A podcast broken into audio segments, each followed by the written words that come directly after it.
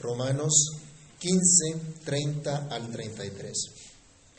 Pero os ruego, hermanos, por nuestro Señor Jesucristo y por el amor del Espíritu, que me ayudéis orando por mí a Dios, para que sea librado de los rebeldes que están en Judea, y que la ofrenda de mi servicio a los santos en Jerusalén sea acepta, para que con gozo llegue a vosotros por la voluntad de Dios, y que sea recreado juntamente con vosotros. Y el Dios de paz sea con todos vosotros. Amén. Amantísimo Dios y Padre Celestial, en esta hora te agradecemos una vez más por tu palabra, pidiendo Señor tu ayuda y tu dirección, rogando que tu Santo Espíritu nos ayude, nos ilumine y nos encamine en la reflexión de tu palabra. Y que tú bendigas tu palabra hoy, Señor, y la prosperes para todo aquello que tú quieres hacer en cada uno de nosotros.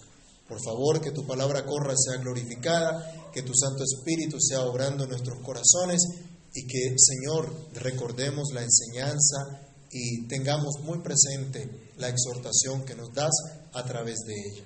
En el nombre de Jesús te damos gracias. Amén. Pueden tomar asiento, mis hermanos. El apóstol Pablo se está despidiendo de sus hermanos por medio de esta carta y les ha dicho que la misión continúa, pero es necesario la comunión del cuerpo de Cristo y la participación de cada miembro en ese trabajo misionero. Todo ello sin descuidar las necesidades apremiantes que puede haber entre los miembros de la iglesia que es una oportunidad para promover la ayuda mutua y el agradecimiento, fue lo que estuvimos estudiando la semana pasada. La misión continúa confiando en la bendición de Dios, así que se necesita aún más que se apoye la misión en oración. Consideremos, a la luz de los últimos versículos de este capítulo 15 de la carta a los romanos, el pedido que hace el apóstol Pablo a la iglesia a la cual está escribiendo. Un pedido que no puede pasar desapercibido. Un pedido que toda la iglesia puede atender porque ha sido capacitada para ello. Así que pensemos, mis hermanos, en este tipo de ayuda que es requerida en la obra misionera. Este tipo de ayuda que es requerida en la obra de nuestro Señor y Salvador Jesucristo, en el anuncio de las buenas nuevas, en el trabajo de edificar al cuerpo de Cristo que es su iglesia Consideremos el pedido del apóstol Pablo a la iglesia que le presten ayuda en oración. Así titulamos nuestra reflexión el día de hoy, ayuda en oración. El pedido de ayuda en oración que hace el apóstol entonces es una exhortación solemne. Esa es la primera parte de la reflexión, una exhortación solemne. No se trata de algo liviano, no se trata de algo que a última hora por allá se le ocurrió al apóstol de algo accesorio en la vida del creyente. La oración no es algo accesorio en la vida de los creyentes. No importa la función que cada uno como miembro en particular del cuerpo podamos desempeñar. Cada uno en la iglesia tiene una función. Y Pablo les dice a cada uno de los que están en la iglesia, pero os ruego hermanos, por nuestro Señor Jesucristo y por el amor del Espíritu, que me ayudéis orando por mí a Dios. Les exhorta a esto. Todavía hay que seguir anunciando el Evangelio en otros lugares. Todavía hay encargos que completar como el que tenía el apóstol Pablo en el desarrollo de su obra misionera. Pablo tenía que llevar un donativo todavía a la iglesia que estaba en Jerusalén antes de poder visitar a los hermanos en Roma y luego sí continuar sus planes misioneros hacia España, como vimos también. Pero como no era la obra de Pablo, sino la obra de Dios, había que rogar al dueño de la obra su bendición, su dirección. Pablo deja ver que él mismo, teniendo un llamado especial dentro del cuerpo de Cristo como apóstol, también necesita de las oraciones de la iglesia. Así que hace una exhortación solemne a los que son hermanos en la fe. Él no le pide a los impíos que le ayuden rogando por él. Él no le pide al Estado garantías para desarrollar su labor, aunque en ocasiones escuchamos al mismo apóstol usando sus derechos civiles como ciudadano romano, como cuando expresó que a un ciudadano romano no se le podía azotar como habían hecho con él, sin un juicio previo, o como más adelante él apela a César para que los judíos no lo condenaran. Pablo pide ayuda a sus hermanos en la fe. Él pide ayuda a aquellos que, así como él, sirven al mismo Dios. Ya hemos notado que en varias ocasiones el apóstol Pablo se dirige de esta manera a la iglesia y los llama hermanos, un término que expresa calidez, ternura, humildad, identificación con el cuerpo de Cristo, siendo Pablo un miembro más. Miren la humildad de este hombre, es un gran apóstol, ha sido usado por Dios tremendamente, ha llevado el Evangelio por muchos lugares, pero es un hermano más en la iglesia, que necesita de las oraciones de la iglesia. Aunque Pablo no conociera personalmente a varios de los miembros de la iglesia que estaba en Roma, él sabía que estos eran sus hermanos en la fe, que así como él tenían acceso con confianza al trono de la gracia y sabe que pueden ayudarle rogando ante el Padre Celestial al dueño de la obra en la cual tanto los hermanos que estaban en la iglesia en Roma como el mismo Pablo podían servir o estaban sirviendo con sus dones. Se espera pues de los hermanos en la fe que oren a Dios. No solo por sus propias necesidades, sino por la obra de Dios específicamente. Que puedan atender un pedido de ayuda como el que solicita el apóstol Pablo en esta ocasión, quien se dirige a los que están bajo el señorío de Jesucristo. En este llamado que él hace, volvamos nuestros ojos nuevamente al versículo 30, este llamado que hace a los hermanos en la fe lo hace por nuestro Señor Jesucristo. Es un llamado a los que han sido salvos por Cristo, así como el apóstol fue salvo por Cristo, y que ahora viven bajo su reinado. Estudiábamos esta mañana en la escuela dominical que nuestro Señor Jesucristo es que en su estado de exaltación, ¿qué está haciendo Él sentado a la diestra del Padre? ¿Qué está haciendo? ¿Cuál es su rol? Reinando, está reinando, Él es rey. Él es nuestro rey. El Señor Jesucristo es nuestro Salvador, el Señor Jesucristo es nuestro Rey. Así que la exhortación solemne que hace el apóstol se basa en el común y todo suficiente Salvador de la iglesia.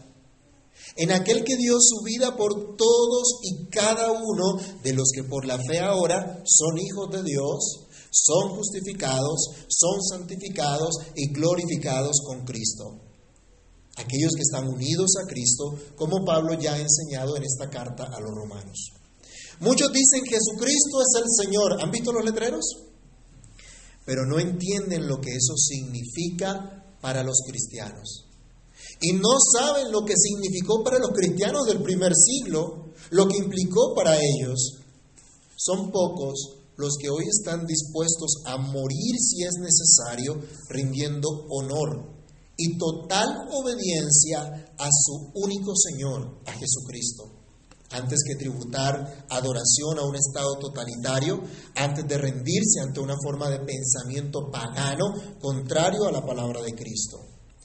Pero los que reconocen a Jesucristo como su único Señor, como el que determina lo que es bueno y lo que es malo para ellos, como aquel que gobierna sus vidas para bien aquel que los ha salvado entregando su vida en la cruz a favor de ellos y resucitando al tercer día para su justificación. Estos saben que su vida está en las manos de este poderoso Salvador y que por este Salvador ahora pueden entrar a un trono de gracia al cual son bienvenidos.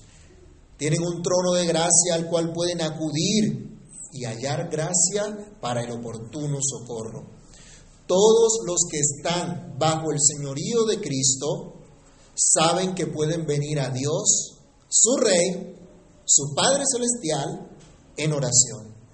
Pueden hacerlo como se les exhorta en este pedido.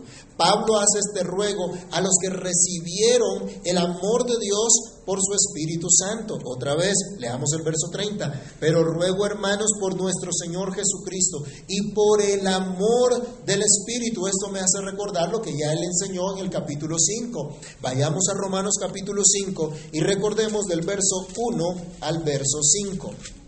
Romanos 5, del 1 al 5 nos dice, justificados pues por la fe, tenemos paz para con Dios por medio de nuestro Señor Jesucristo, por quien también tenemos entrada por la fe a esta gracia en la cual estamos firmes, y nos gloriamos en la esperanza de la gloria de Dios.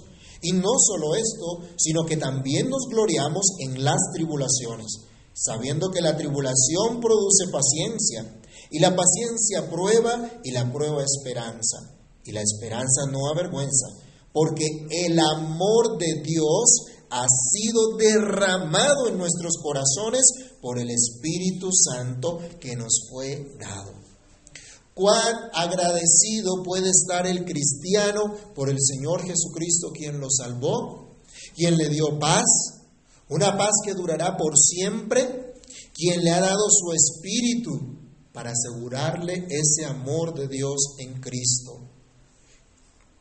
Hemos recibido el Espíritu de Dios que nos marca como propiedad de Dios, como objeto del amor de Dios, como aquellos que están separados para Dios, ungidos con el Espíritu Santo. Esto era lo que tenían los hermanos que estaban en Roma. La unción del santo, como también llama el apóstol Pedro. El amor de Dios había sido derramado en, derramado en sus corazones por la operación del Espíritu Santo que Dios les había dado. Miren la obra del Espíritu de Dios. No son temblores, no son cosquillas, no son risas, no son cosas extravagantes, es amor. La obra del Espíritu de Dios en los corazones. Y por este amor que ellos habían recibido, ahora podían verse unos a otros como hermanos y podían orar unos por otros y por la obra de Dios, por sus hermanos en la fe que no conocían y por el mismo Pablo. Es por el amor del Espíritu de Dios que ha recibido el cristiano, que puede identificarse con las necesidades de los demás hermanos e ir a la fuente que puede suplir toda necesidad, aunque tal vez no, no lo haga como nosotros esperamos. Pero Él es el que puede suplir realmente toda necesidad, cosa que nosotros no podemos hacer. No pensemos que este pedido de oración que hace Pablo es superficial. No pensemos que es un mero formalismo para congraciarse con los hermanos, sino que es una exhortación solemne realizada a los que son hermanos quienes ahora viven bajo el señorío de Jesucristo, quienes han recibido el Espíritu de Dios derramado en sus corazones. En segundo lugar, esta ayuda que pide Pablo es a favor de él, obviamente, pero también podemos pensar que es a favor de aquellos quienes ministran el Evangelio. Oramos en general por el progreso del Evangelio, pero es necesario también orar específicamente por aquellos que Dios ha puesto a ministrar el Evangelio, a predicar la palabra, a enseñar las buenas nuevas, tal como pide Pablo a sus hermanos en la iglesia de Roma. Debemos orar por aquellos que luchan contra toda oposición. Pablo usa un lenguaje que da a entender eh, este pedido de oración como una lucha, como una batalla. Y ustedes han visto en la Biblia personas que han luchado en oración. ¿Se acuerdan en algún momento cuando Moisés, dice la escritura, que oraba, levantaba sus manos, el pueblo estaba peleando y vencía, pero cuando a Moisés se le, se le, se le, cansaban las manos, el pueblo como que retrocedía. Dice que sus colaboradores se dieron cuenta y ¿qué hicieron? Las manos, Levantarle las manos lo ayudaron a tener las manos levantadas. Se necesita gente que ayude en oración. Y toda la iglesia puede hacer esto. Toda la iglesia puede orar, puede llegar a Él. Hay una lucha. Jacob luchó con el ángel, ¿se acuerdan? Y hasta los que venimos de la vieja guardia escuchamos unos coritos de, eso. Que, él, él luchó por una bendición. La lucha de la oración, de estar en la presencia de Dios, de perseverar en la oración. ¿A cuántos les ha pasado que tienen un día de pronto un poco complejo, un poco difícil? Y al terminar el día lo que menos quieren es orar. Pero hay que perseverar. Hay que continuar en la oración. Es necesario. Es lo que Dios nos manda hacer. Pablo dice que hay una lucha y en otras cartas él usa el mismo lenguaje de esa batalla del cristiano y es la batalla que libra todo fiel ministro del Evangelio, todo aquel que anuncia el Evangelio.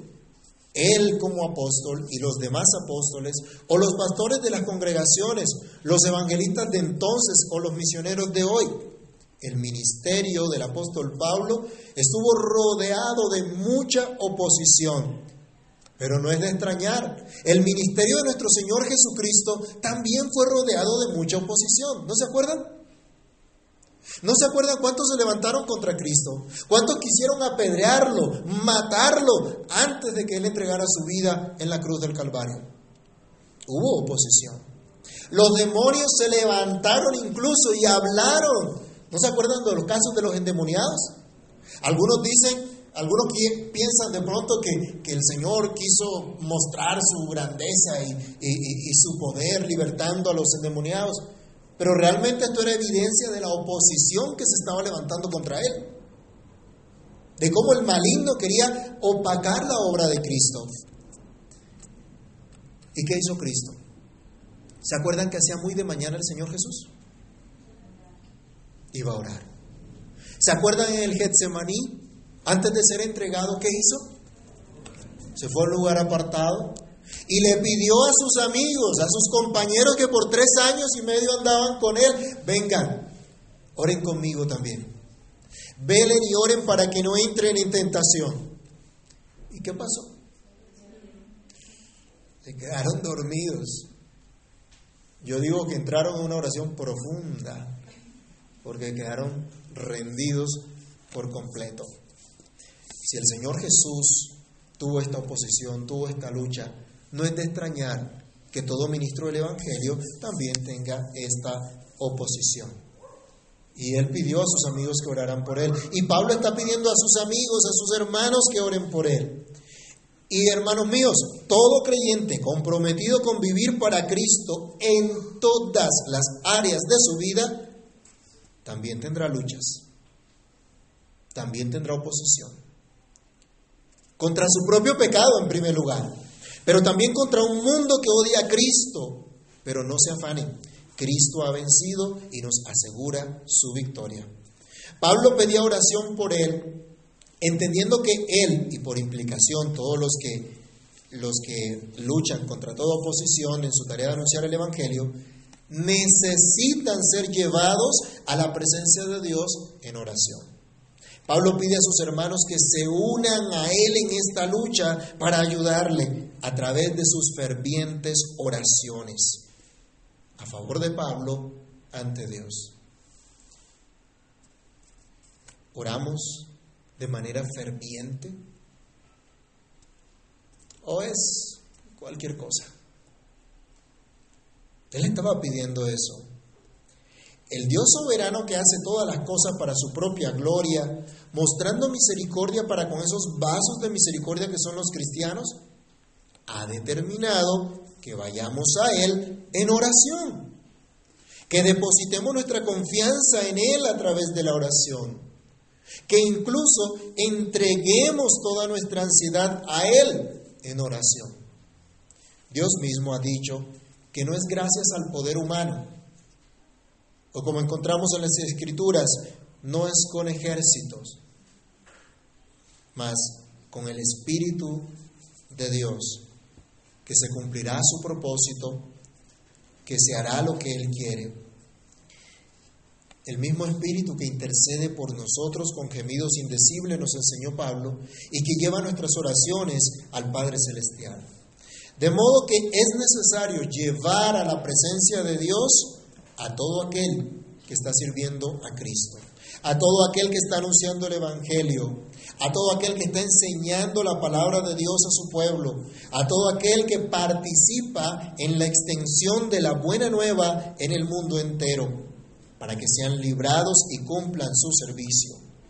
Pablo pide específicamente, oren por mí a Dios para que sea librado de los rebeldes que están en Judea, versículo 31, y que la ofrenda de mi servicio a los santos en Jerusalén sea aceptada. Pablo no desconoce que hay rebeldes, que hay desobedientes al Evangelio en su propia nación y que seguramente le harán oposición como empezaron a hacerlo desde el inicio de su ministerio. La Biblia dice que el que anhela obispado, buena obra, desea, ¿cierto? Sí, es una muy buena obra, pero también hay oposición, también hay dificultad. ¿Se acuerdan qué le dijo el Señor al apóstol Pablo el mismo día de su conversión? ¿Qué le prometió? ¿Qué testifica él que le prometió el Señor Jesús? Que le iba a enseñar cuánto era necesario padecer por causa de su nombre. Y así empezó su ministerio. Vayamos a Hechos capítulo 9, versículos 26 al 29. Hechos 9, 26 al 29. ¿Qué nos dice?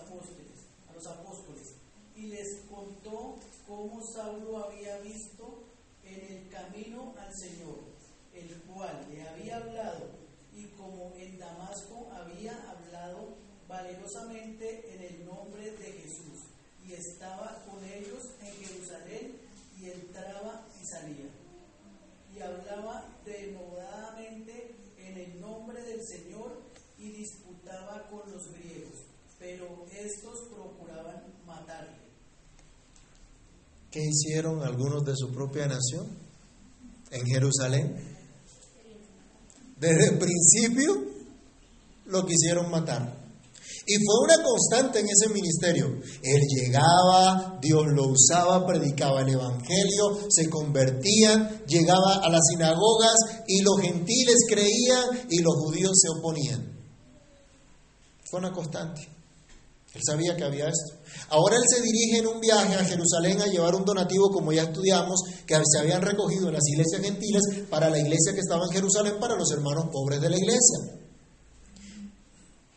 Pero él dice, yo sé que hay oposición, yo sé que hay dificultad, yo sé que hay rebeldía, porque son rebeldes al Evangelio, porque hay gente rebelde al Evangelio. ¿No tenemos alrededor nuestro gente que también es rebelde al Evangelio?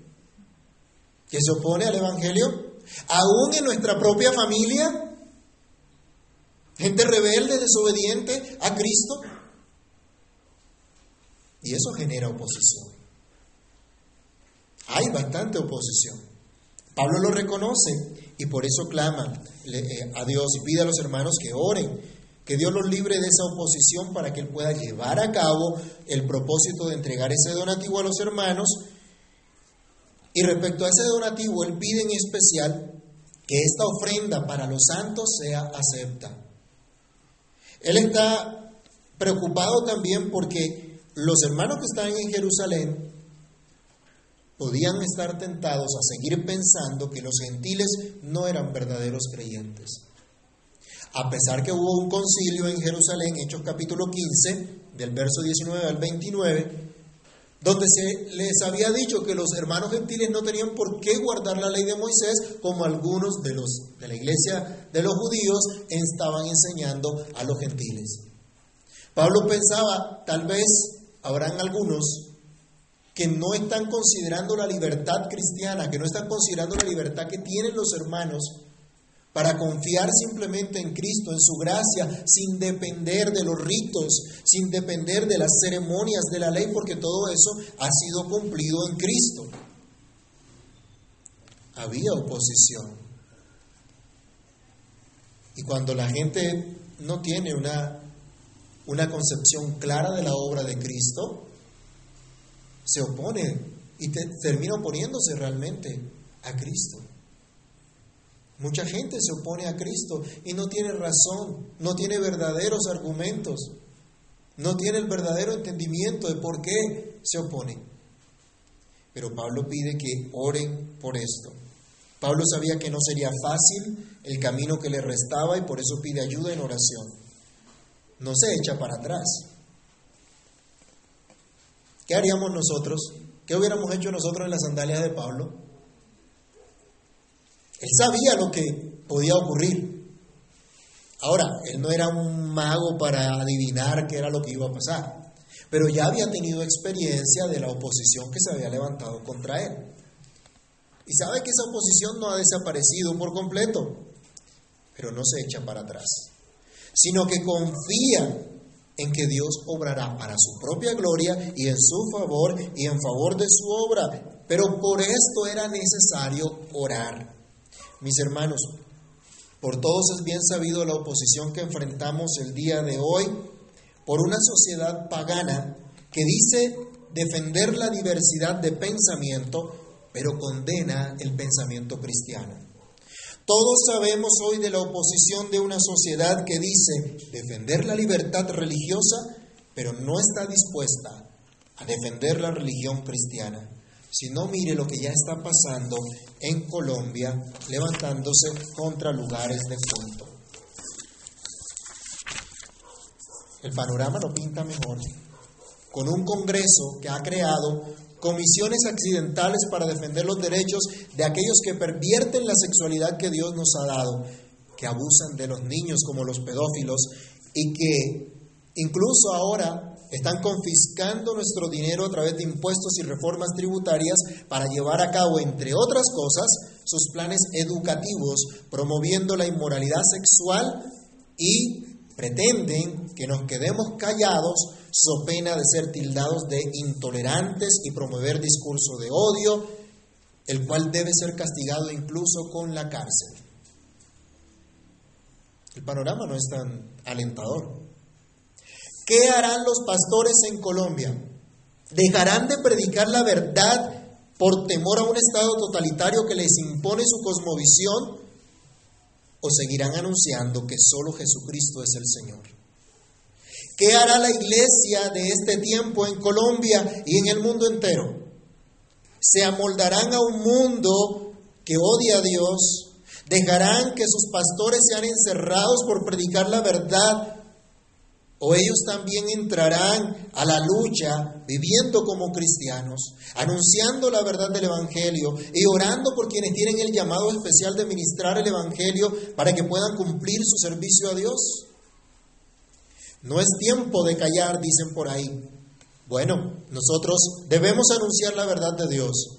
Debemos orar a favor de quienes ministran el Evangelio que luchan contra toda oposición que necesitan ser llevados a la presencia de Dios en oración para que sean librados y cumplan su servicio a Dios.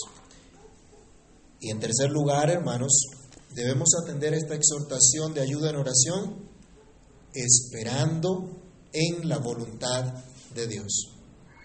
Cuando Pablo escribe la carta, si bien sabe que habrá dificultades, no sabía de antemano que su viaje se retrasaría, ese viaje que había planeado a Roma y luego a España se retrasaría por lo menos en unos cuatro años al ser él tomado preso.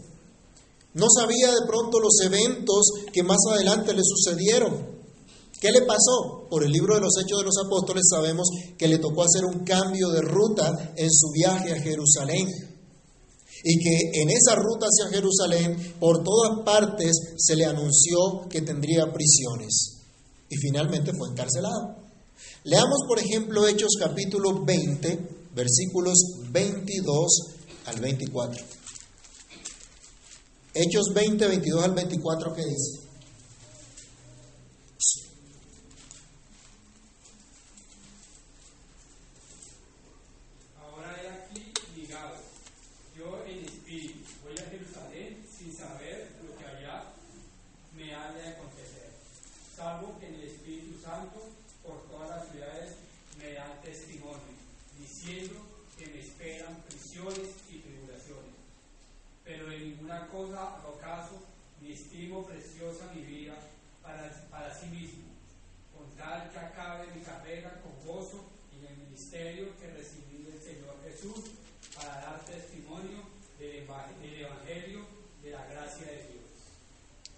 Sigue avanzando y Pablo cuando recorre las iglesias está despidiendo de los hermanos, llama a los ancianos de, de Éfeso también para despedirse de ellos.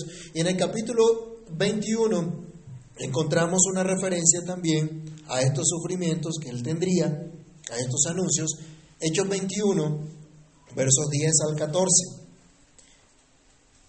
Eh, dice la escritura, recordemos que Lucas habla acá en primera persona, y permaneciendo nosotros allí algunos días, descendió de Judea un profeta llamado Agabo, quien viniendo a vernos, tomó el cinto de Pablo y atándose los pies y las manos dijo, esto dice el Espíritu Santo, así atarán los judíos en Jerusalén al varón de quien es este cinto, y le entregarán en manos de los gentiles. Al oír esto, le rogamos nosotros y los de aquel lugar que no subiese a Jerusalén. Entonces Pablo respondió, ¿Qué hacéis llorando y quebrantándome el corazón? Porque yo estoy dispuesto no solo a ser atado, mas aún a morir en Jerusalén por el nombre del Señor Jesús. Y como no le pudimos persuadir, desistimos diciendo, hágase la voluntad del Señor. Esto no lo sabía Pablo cuando escribió la carta a los romanos. No sabía que iba a pasar todas estas cosas, que vendrían estas cosas. Pero lo vemos en su carta a los romanos encomendándose a la voluntad de Dios, confiando en la voluntad del Señor y llevando a la iglesia a, descansar en esa paz de Dios, en su soberana voluntad. Y por eso lo vemos en la carta a los romanos, pidiendo a los hermanos, oren de esta manera para que podamos tener el gozo de una respuesta favorable. Él dice, versículo 31, para que con gozo llegue a vosotros, 32, por la voluntad de Dios. Él espera llegar a los romanos por la voluntad de Dios. No porque sus planes sean perfectos los de Pablo, no porque hizo la planación estratégica y aseguró los recursos necesarios para que el plan se desarrollara. A veces nosotros hacemos el mejor esfuerzo de planeación, ¿no? A veces Decimos necesitamos tanto y vamos a tener estos recursos para esto, para aquello, para lo otro, y como que de un momento a otro se nos desbaratan por completo los planes y ¡ops! Pablo no está confiando en, en sus propios planes, sino en la voluntad de Dios, para que con gozo llegue a vosotros por la voluntad de Dios y sea recreado juntamente con vosotros. El apóstol espera por la voluntad de Dios disfrutar de un deleite calmo en compañía de sus hermanos que estaban en Roma, dentro de no mucho tiempo. Él espera que el fruto de la oración, que, o, por, como resultado de la oración, ellos puedan gozar de un tiempo especial con los hermanos antes de continuar sus planes misioneros. Él no hizo mal al esperar estas cosas, Así como no está mal rogar a Dios que encamine las cosas en nuestras vidas para el progreso del Evangelio y para que podamos gozar sirviendo al Señor en nuestro día a día, como dice la Escritura, quieta y reposadamente, en toda piedad y honestidad. Dios sabe lo que es mejor para nosotros y para el progreso del Evangelio. Por eso debemos orar por su perfecta voluntad que no siempre coincide con nuestros deseos, que si bien no son pecaminosos como los que expresó el apóstol Pablo, no necesariamente hacen parte de ese plan de Dios para mostrar su gloria como finalmente ocurrió con Pablo mismo, como, pero no de la manera como Pablo imaginaba. Pero Pablo, en su manera de, pedir esta oración y de esperar estas cosas, muestra que él está dispuesto a esperar en la soberana voluntad de Dios, como hemos dicho. Dios sabe lo que es mejor para nosotros, para el progreso del Evangelio. Así que debemos orar con fe, sabiendo que Dios hará lo que es mejor. No importa si lo que Dios hace es distinto a lo que nosotros nos imaginamos. Debemos someternos con gozo a la voluntad soberana de nuestro Dios, orando por lo que Él nos enseña que es bueno y que rinde honor a su nombre. Unirse a esta lucha en oración, esperando en la voluntad de Dios, nos permite descansar en la paz de Dios. Y este es el anhelo de Pablo por sus hermanos. En el último versículo dice, y el Dios de paz sea con todos vosotros. Amén. Es posible que los planes de Pablo puedan cambiar. Es posible que las circunstancias, tanto para Pablo como para los hermanos en Roma, podían cambiar y en efecto lo, hicieron. Pero solo en Dios hay verdadera estabilidad, verdadera seguridad. Hago un paréntesis. Con el nuevo gobierno algunas personas dijeron, me voy del país. Vendo todo y me voy. ¿Y es que su seguridad se la da el gobierno o se la da Dios? ¿Es que su confianza está en el hombre o está en Dios?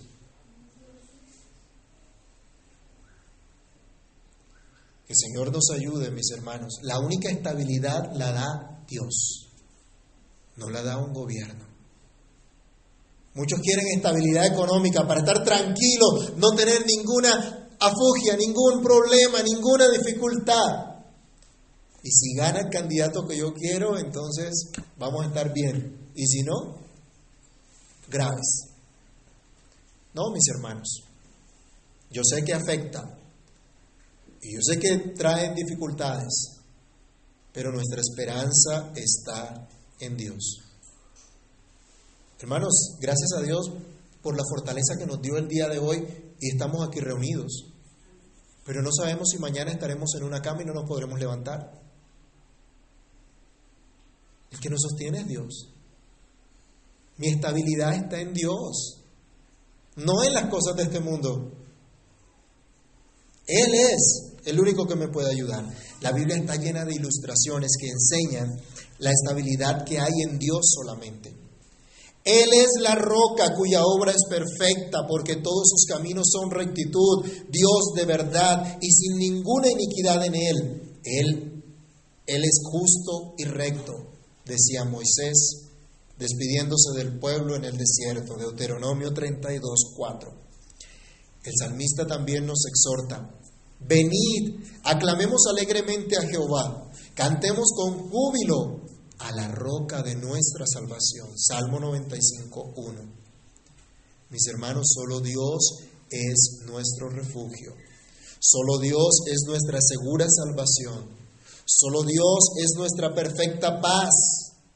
Solo Dios es el que trae esa paz por medio de Jesucristo, como Pablo enseñó en Romanos 5.1. Justificados pues por la fe, tenemos paz para con Dios por medio de nuestro Señor Jesucristo. Y Dios es ese Dios de la paz. Dios es la fuente de la paz. El único que en verdad nos da, ahora sí, paz total. Y el deseo de Pablo es que esa paz de Dios esté con todos y cada uno de los hermanos de la iglesia que estaba en Roma. Es la paz que está con todos y cada uno de los que han sido justificados por la fe en el sacrificio de nuestro Señor y Salvador Jesucristo. ¿Tienes tú esa paz? ¿Esperas que el gobierno te traiga la paz total? El gobierno no es Dios. Solo Dios es el Dios de paz, el que trae paz a todos aquellos que se refugian en la roca que es Cristo.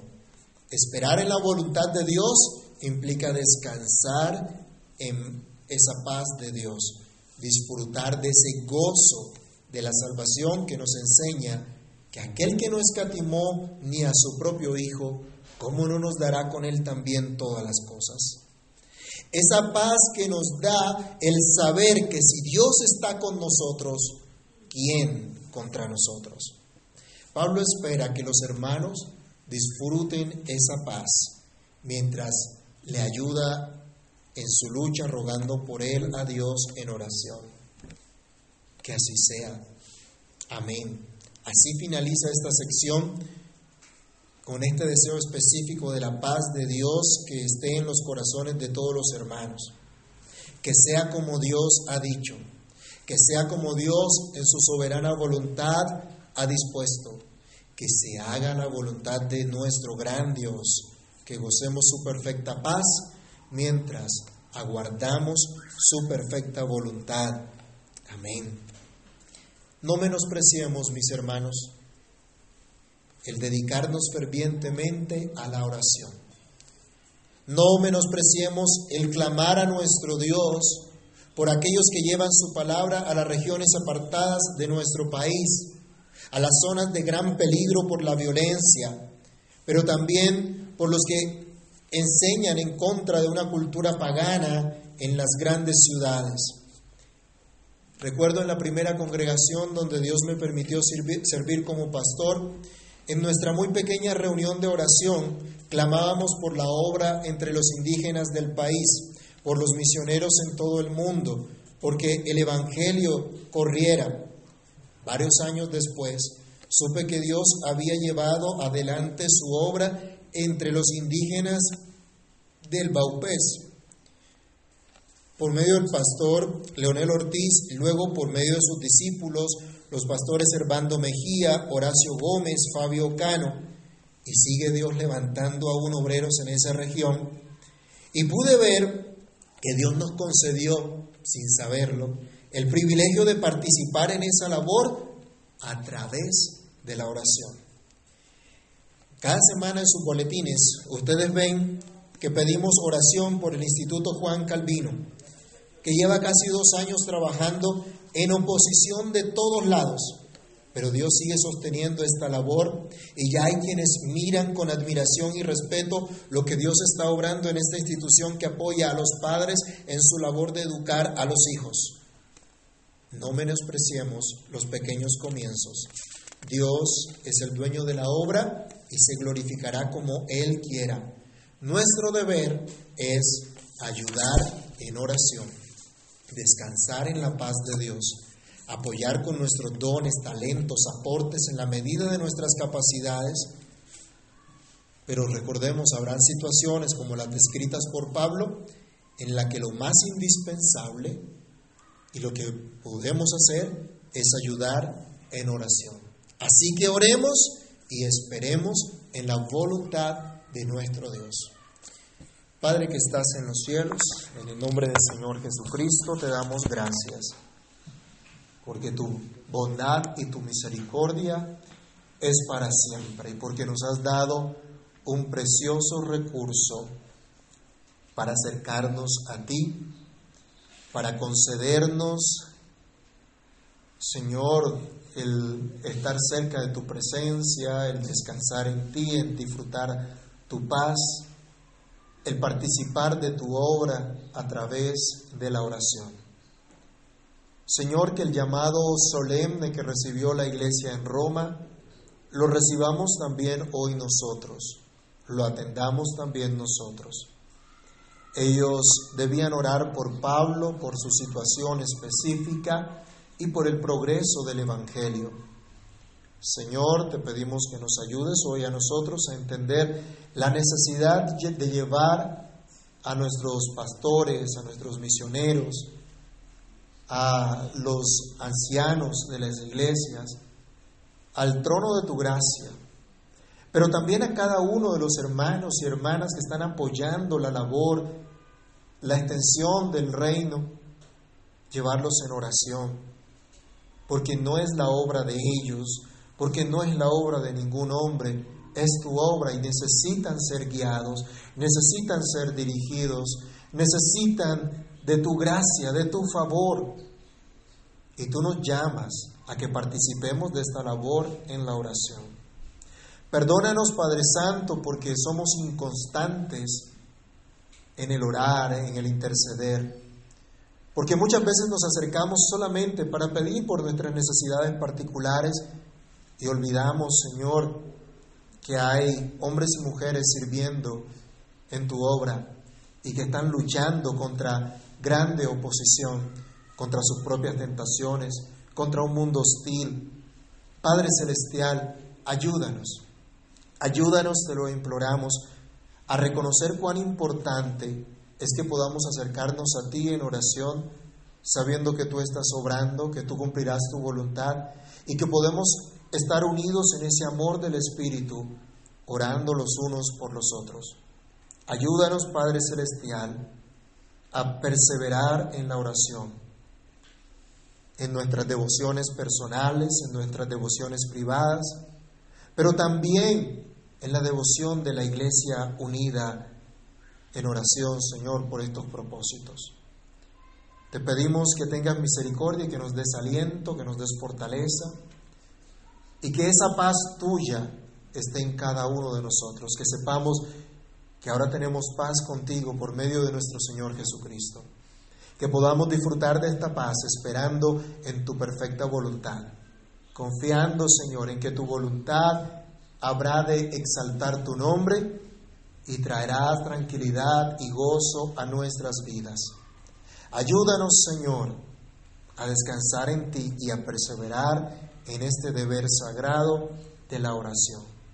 En el nombre del Señor Jesús, te lo pedimos dando gracias. Amén y amén.